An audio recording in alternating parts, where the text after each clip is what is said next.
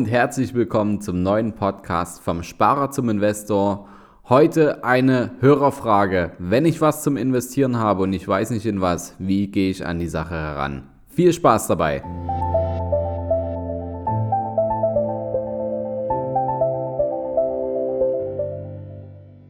Vom Sparer zum Investor. Dein Podcast rund um die Themen wissenschaftliches Investieren und Vermögensaufbau mit Immobilien. Neue Wege zur Rendite ohne dabei zu spekulieren. Viel Spaß dabei.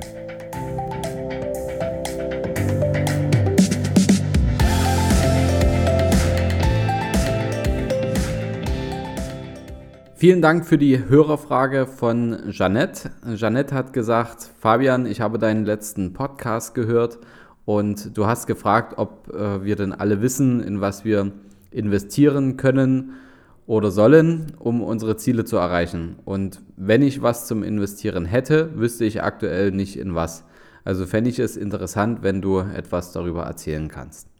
Vielen Dank erstmal für deine Frage, Jeanette. Und ich versuche heute in Form von drei Situationen darauf einzugehen, damit du Ideen bekommst, in was du investieren kannst, um an deine finanziellen Ziele zu kommen. Die drei Situationen sind total unterschiedlich.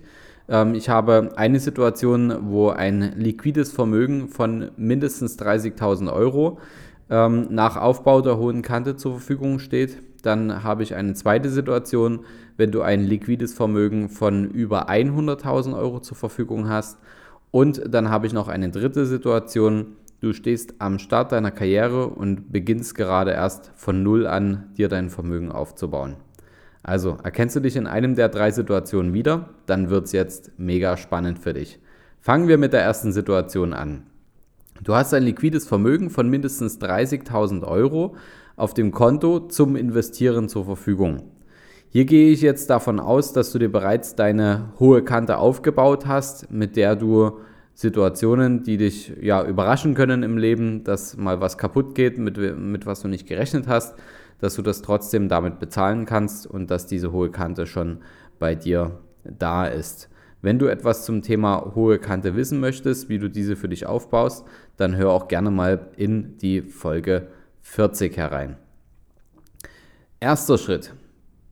Du hast jetzt schon das Privileg, gleichzeitig mit liquiden und illiquiden Investments zu beginnen. Denn ich gehe jetzt davon aus, dass du, wenn du es geschafft hast, 30.000 Euro auf dem Konto mindestens schon aufzubauen, dass du mindestens ein Einkommen von 1.900, 2.000 Euro pro Monat netto erzeugen kannst.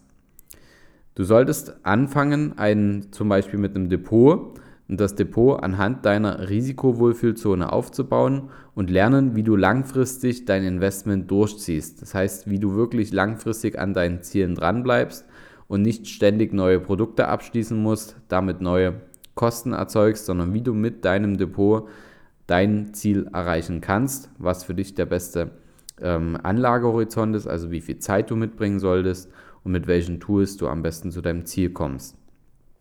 Dann könntest du auch gleichzeitig damit beginnen, dir eine erste kleine Immobilie anzuschaffen. Dafür benötigst du mindestens, ja, sagen wir 10.000 Euro und zwar für die Nebenkosten des Immobilienerwerbs. Denn wenn du bereits 2000 Euro Nettoeinkommen pro Monat nachhaltig erwirtschaftest, dann ähm, vorausgesetzt, du hast geordnete finanzielle Verhältnisse, wovon ich ausgehe, wenn du 30.000 Euro auf der Seite hast, dann kannst du auch schon beginnen, in Immobilien zu investieren. Und zwar finanzierst du den Kaufpreis des Objektes und die Erwerbsnebenkosten, also die Notarkosten, Grunderwerbssteuer und die Kosten für die Arbeit deines Maklers, das Honorar, das zahlst du aus der eigenen Tasche und den Rest bezahlt die Bank und dein Mieter wird dafür sorgen, dass dein Kredit Monat für Monat schrumpft, sodass die Immobilie dann irgendwann auch dir gehört und du die gesamte Mieteinnahme für dich zur Verfügung hast als passives Einkommen. Sollte dein Einkommen unter dem Spitzensteuersatz liegen, hier lege ich dir nochmal eine Grafik mit herein, die ich in der Zeitung Die Welt im Wirtschaftsteil gefunden habe. Wo beginnt denn der Spitzensteuersatz und wie ist unser Steuersystem in Deutschland aufgebaut? Dafür baue ich dir hier noch einen Link mit in die Show Notes rein, kannst du gerne anklicken. Da siehst du, ab wann der Spitzensteuersatz beginnt. Solltest du unterm Spitzensteuersatz liegen, dann solltest du mit Bestandsimmobilien beginnen, das heißt Immobilien, ähm, Wohnungen, die bereits bestehen und ein äh, bestehendes Mietverhältnis haben und ähm, nicht erst neu errichtet werden müssen. Denn da ist es so, dass du schon mit kleineren, mit kleineren Investments beginnen kannst und ähm, die Steuervorteile dieser kleinen Bestandsimmobilie nicht so gravierend sind, dass ähm, du sagen musst, okay, ähm, mein Einkommen ist dementsprechend strukturiert, dass ich, ja, sagen wir, Spitzensteuersatz beginnt ja circa so ab 54, ähm, 55.000 zu versteuernden Einkommen. Da geht es schon los pro Jahr. Und äh, wenn du darüber bist, dann ist es natürlich so, dass du viel Geld ans Finanzamt zahlst, wo du dir Gedanken machen solltest, dass du mit einem Immobilieninvestment das letzte legale Steuersparmodell, was wirklich richtig funktioniert, in Deutschland nutzen kannst. Und da kannst du dann über das Thema Denkmal nachdenken, wenn du äh, darüber hinaus bist, über den Spitzensteuersatz. Und da empfehle ich dir, die Folge 5 zu hören, denn da hast du die Möglichkeit, mit einer Denkmalimmobilie deine totes Einkommen, also das Einkommen, was du sowieso ans Finanzamt abgibst, umzuwandeln und aus deiner zu zahlenden Einkommensteuer Vermögen zu bilden. Mega interessant, ein Riesenhebel, um deinen mittelfristigen Vermögensaufbau voranzubringen. Hör da mal rein in die Folge 5 aus unserem Podcast mit dem Guido Mayhack. Das ist unser Denkmalexperte, der das seit 30 Jahren bereits ähm, bearbeitet dieses Thema, dann hör da rein und mach dich schlau, wenn du im Spitzensteuersatz bist und auch langfristig wahrscheinlich drin sein wirst. Gehen wir mal auf den zweiten Fall ein. Du hast ein liquides Vermögen von über 100.000 Euro zur Verfügung. Ich gehe davon aus, dass hier bereits Gelder in verschiedenen Anlageprodukten liegen. Und hier solltest du auf jeden Fall prüfen, ob diese Produkte, die du hier vor Jahren abgeschlossen hast, immer noch zu deinem Anlagehorizont passen. Du solltest das Risiko prüfen, ähm, ob das auch zu dir passt und du solltest auch die Kostenstruktur prüfen, ob dein Berater dir hier wirklich was Gutes getan hat.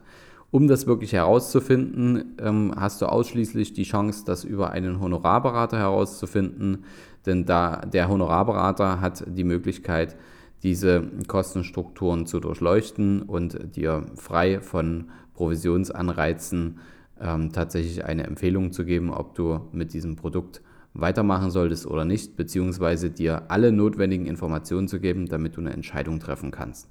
Wenn du dazu einen Rat brauchst, schreib mir gerne eine Mail. Ich verlinke dir hier meine Mail mit in den Show Notes und ähm, dann können, kann ich dir helfen, dir den richtigen Berater zu verschaffen in deiner Nähe, sodass du ähm, da eine freie äh, Meinung bekommst, ohne Provisionsanreize und gleich etwas Neues abschließen zu müssen. Gehen wir weiter. Ich gehe davon aus, du hast Gelder in verschiedenen Produkten, prüfe diese, ähm, ob die noch zu dir passen. Wenn sie zu dir passen, go for it, dann dort weitermachen. Dann, ähm, und wenn sie nicht passen sollten, dann ähm, solltest du natürlich Entscheidungen treffen und ja, nicht einfach mit Vollgas in, ins Verderben fahren, sondern die Handbremse ziehen und die Geldströme umleiten in eine Sache, die Sinn macht und zu dir passt. Wenn du über 100.000 Euro Vermögen zur Verfügung hast, dann gehe ich auch davon aus, dass dein Einkommen deutlich im Spitzensteuersatz liegt, wie schon vorher erwähnt. Entsprechend deinem Anlageziel könnte dann eine Strategie wie folgt aussehen. Zuerst wichtig, achte auf deine hohe Kante, schau dir deinen Lebensstandard an, was gibst du im Monat aus und schau einfach, dass du da nicht in Schwierigkeiten kommst, falls du mal kein Einkommen erzeugst oder falls Dinge ähm, dir begegnen sollten, die dich überraschen, dass du da nicht an deine Investments ran musst, sondern dass du deine hohe Kante nutzt. Hör gerne in Folge Nummer 40 rein. Zweitens, du solltest ähm, dir ein Investmentdepot aufbauen, was zu deinem Anlagehorizont passt und deinem Risikoprofil entspricht. Das kannst du A mit einer Einmalanlage auch besparen oder eben auch, wie ich es gerade schon gesagt habe, du kannst es auch besparen, also jeden Monat ähm, Geld investieren in dein Investmentdepot und es so noch weiter zum Wachsen zu bringen und den Zinseszinseffekt zu verstärken. Du solltest hier mindestens einen Zeitraum von sieben Jahren einplanen oder deutlich mehr. Drittens, du kannst dir ein Immobilienportfolio aufbauen. Und zwar solltest du mindestens ein Denkmalinvestment in deinem Portfolio mit drin haben, um dein totes Einkommen in die richtige Richtung zu lenken. Ich weise nochmal auf Folge 5 hin. Und den Rest kannst du dann mit zum Beispiel einem kleinen Mehrfamilienhaus bestücken oder eben auch mehreren kleineren Eigentumswohnungen, sodass du einen Teil deiner 100.000 Euro oder mehr ähm, zur Verfügung stellen kannst, um da die Kaufnebenkosten zu tilgen oder sogar einen kleinen Teil in die Finanzierung mit einzubringen. Ähm, das muss man sehen, ob das Sinn macht.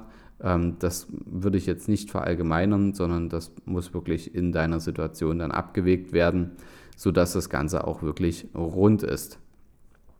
Vierter Punkt ist, ähm, du kannst darüber nachdenken. Ich gehe davon aus, dass du dir ähm, jeden Monat äh, dass du ein Gehalt erzeugst, egal ob du jetzt angestellt bist oder ob du dich zum Beispiel in deiner eigenen Firma angestellt hast, wenn du zum Beispiel Gesellschafter, Geschäftsführer bist und zahlst dir ein monatlich festes Geschäftsführergehalt aus, dann ist es auch so, dass du natürlich viele Steuern zahlst und dass du da nicht nur mit dem Thema Denkmal entgegensteuern kannst. Das macht natürlich den Großteil aus. Eine bessere Möglichkeit, um Steuern ins eigene Vermögen zu lenken, gibt es aktuell nicht. Es gibt noch eine andere, kleinere Möglichkeit, die aber auch rechnerisch Sinn macht. Und zwar, wenn du dir eine kostengünstige betriebliche Altersvorsorge aufbaust, also eine Police, eine Versicherungspolice, die aber auf Fondsbasis funktioniert, also dass du dir Investmentfonds dort einbauen kannst. Das hat die Eigenschaft, dass es eine langfristige Altersvorsorge ist. Das heißt, wenn du mindestens zehn Jahre noch bis zu, dein, äh, bis zu deinem Renteneintrittsalter hast. Und ähm, diese langfristige Altersvorsorge kommt natürlich mit allen Vor- und Nachteilen. Deutliche Vorteile sind natürlich, dass du Zeit hast und dass äh, Zeit dein bester Freund beim Investment ist und der Zinseszinseffekt dort besser wirken kann. Allerdings ist auch der Nachteil, dass es feste Laufzeiten gibt, auf die du natürlich auch zählen solltest und diese festen Laufzeiten auf jeden Fall durchziehen solltest, ähm, denn da gibt es nicht viel nach links und rechts zu rütteln. Es gibt natürlich die Möglichkeit immer, den ähm, monatlichen Investitionsbetrag auszusetzen. Allerdings möchtest du ja deine Ziele erreichen und solltest dir wirklich Gedanken machen, was funktioniert ähm, denn du kannst das Ganze steueroptimiert ähm, betreiben, du kannst steueroptimierte Altersvorsorge damit umsetzen. Nehmen wir mal ein einfaches Beispiel. Wenn du im Spitzensteuersatz bist, dann gibst du grob die Hälfte ähm, ans Finanzamt ab jeden Monat und wenn du jetzt zum Beispiel 500 Euro in deine betriebliche Altersvorsorge pro Monat investieren möchtest, dann ist es so, dass diese 500 Euro von deinem Bruttoeinkommen abgezogen werden. Das heißt, dein zu versteuerndes Einkommen vermindert sich um 500 Euro pro Monat, 6000 Euro pro Jahr. Und demnach bekommst du natürlich auch, ähm, also es gehen 500 Euro in deine Altersvorsorge herein, aber es macht für dich nur einen Unterschied, auf deinem Lohnzettel netto, dass du 250 Euro weniger netto hast, ungefähr.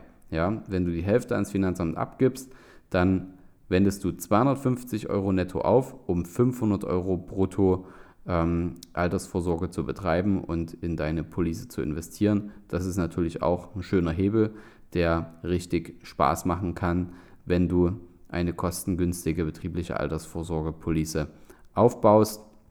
Hier ist es wichtig, dass du wirklich einen fähigen Berater hast, der eine richtige Due Diligence macht mit der Versicherungsgesellschaft, denn wichtig ist natürlich auch, dass die Gesellschaft durchhält.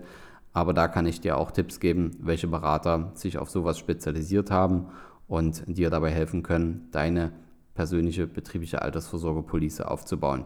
Hier ein, kurze, ein kurzer Hinweis, ganz wichtig. Oft ist es so, dass Arbeitgeber ähm, sagen, okay, wir bieten dir das an, du kannst eine betriebliche Altersvorsorge umsetzen und dann bekommst du das von einem festen Berater vorgeschlagen. Jetzt kann ich dir nicht sagen, ob der Berater deines Arbeitgebers wirklich ähm, eine gute Due Diligence gemacht hat und ob die betriebliche Altersvorsorgepolice kostengünstig ist und ob er die richtigen Investmentfonds für deinen Anlagehorizont auswählt. Deswegen kannst du dir dort immer gern eine zweite Meinung über uns einholen ob das Produkt das richtige ist und ob du damit langfristig Erfolg haben kannst. Die Investmentstrategie, die dahinter ist, sollte genau wie bei deinem Investmentdepot auf deine Risikotoleranz und auf dein Anlageziel, also dein, dein Zeitraum passen. Und du hast noch die Möglichkeit, Garantien einzubauen, wozu ich dir jetzt nicht unbedingt aktiv rate. Ähm, lies da gerne auch nochmal unseren Blogartikel zum Thema Garantien. Ich blende dir ähm, hier unten in den Show Notes nochmal einen Link dazu ein. Da kannst du dich nochmal dazu belesen, ob es Sinn macht, Garantien in solch eine betriebliche Altersvorsorge mit einzubauen oder ob es keinen Sinn macht. Beließ dich selber und ähm, glaub nicht alles, was erzählt wird, sondern überzeuge dich, dass du mit Informationen deine Entscheidung triffst. Ja, jetzt kommen wir mal noch auf den dritten Fall. Du stehst am Start deiner Karriere, hast nichts auf der Kante und es muss erstmal losgehen. Ja, es muss losgehen. Du solltest eine Gewohnheit ausbilden, eine positive Gewohnheit ausbilden und dich monatlich selbst belohnen. Was meine ich damit? Fang einfach damit an, dir deine eigene hohe Kante aufzubauen. Ich weise nochmal auf Folge 40 hin, dass du nicht in Schwierigkeiten kommst, wenn du mal kurzfristig Geld brauchst und an deine Investments rangehst.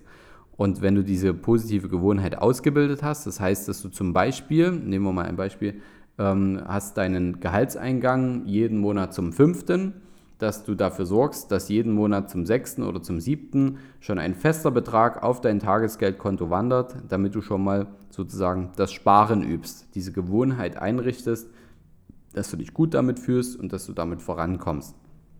Wenn diese Gewohnheit eingerichtet ist und deine hohe Kante das richtige Maß erreicht hat, dann kannst du damit beginnen, dir dein erstes Investmentdepot aufzubauen und du kannst natürlich auch, wenn deine hohe Kante bzw. deine Rücklagen ein entsprechendes Maß erreicht haben, dann beginnen, dir deine erste kleine Wohnung zu kaufen, Eigentumswohnung zu kaufen, um dich im Bereich der Immobilieninvestments auch heranzutasten und da in die richtige Richtung zu kommen. Willst du wissen, wie das Ganze geht, dann kannst du gerne auch eins unserer Seminare besuchen. Das findest du immer unter immobilien-sparbuch.com. Dort veröffentlich, veröffentlichen wir immer unsere aktuellen Daten, wann das nächste Seminar stattfindet.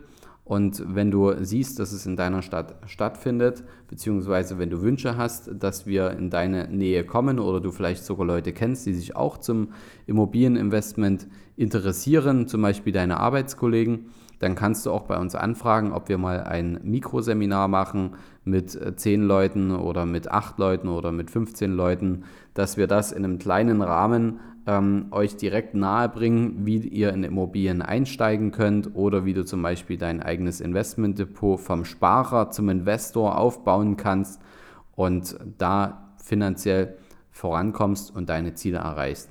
Also wenn du mehrere Kollegen hast, wo du sagst, Mensch, den wollte ich auch schon mal zeigen, wie das funktioniert, beziehungsweise wir wissen alle noch nicht genau so richtig weiter, wie das, wie das funktionieren soll, wie wir uns das aufbauen. Wir brauchen dort ein bisschen Expertise. Dann schreibt mich gerne an. Wir kommen gerne zu euch. Wenn wir uns was ausmachen, machen wir uns äh, eine schöne Zeit gemeinsam. Ihr lernt eine ganze Menge und vielleicht finden wir einen Anreiz, ähm, dass du mit dem Investieren beginnen kannst. Ich hoffe, die Folge hat dir gefallen und Danke, Jeannette, nochmal für deine Frage. Ich hoffe, du bist damit weitergekommen. Und wenn dir weitere Fragen einfallen, dann zöger nicht. Schreib mir gerne wieder eine Nachricht bei Instagram oder auch per Mail. Und ich freue mich auf die Anregungen. Bis zum nächsten Mal. Dein Fabian. Hast du Fragen zur heutigen Podcast-Folge oder brauchst du Unterstützung, deine Investments erfolgreich umzusetzen, Steuern zu sparen? Oder deinem Depot mal so richtig Aufwind zu geben, dann schreib mir gerne eine Mail an schuster at capitalreinvest.de. Die Mail findest du auch in den Show Notes. Ich freue mich sehr, von dir zu lesen. Wenn du in Zukunft keine Folge mehr verpassen möchtest, dann abonniere auch unseren Kanal und werde vom Sparer zum Investor.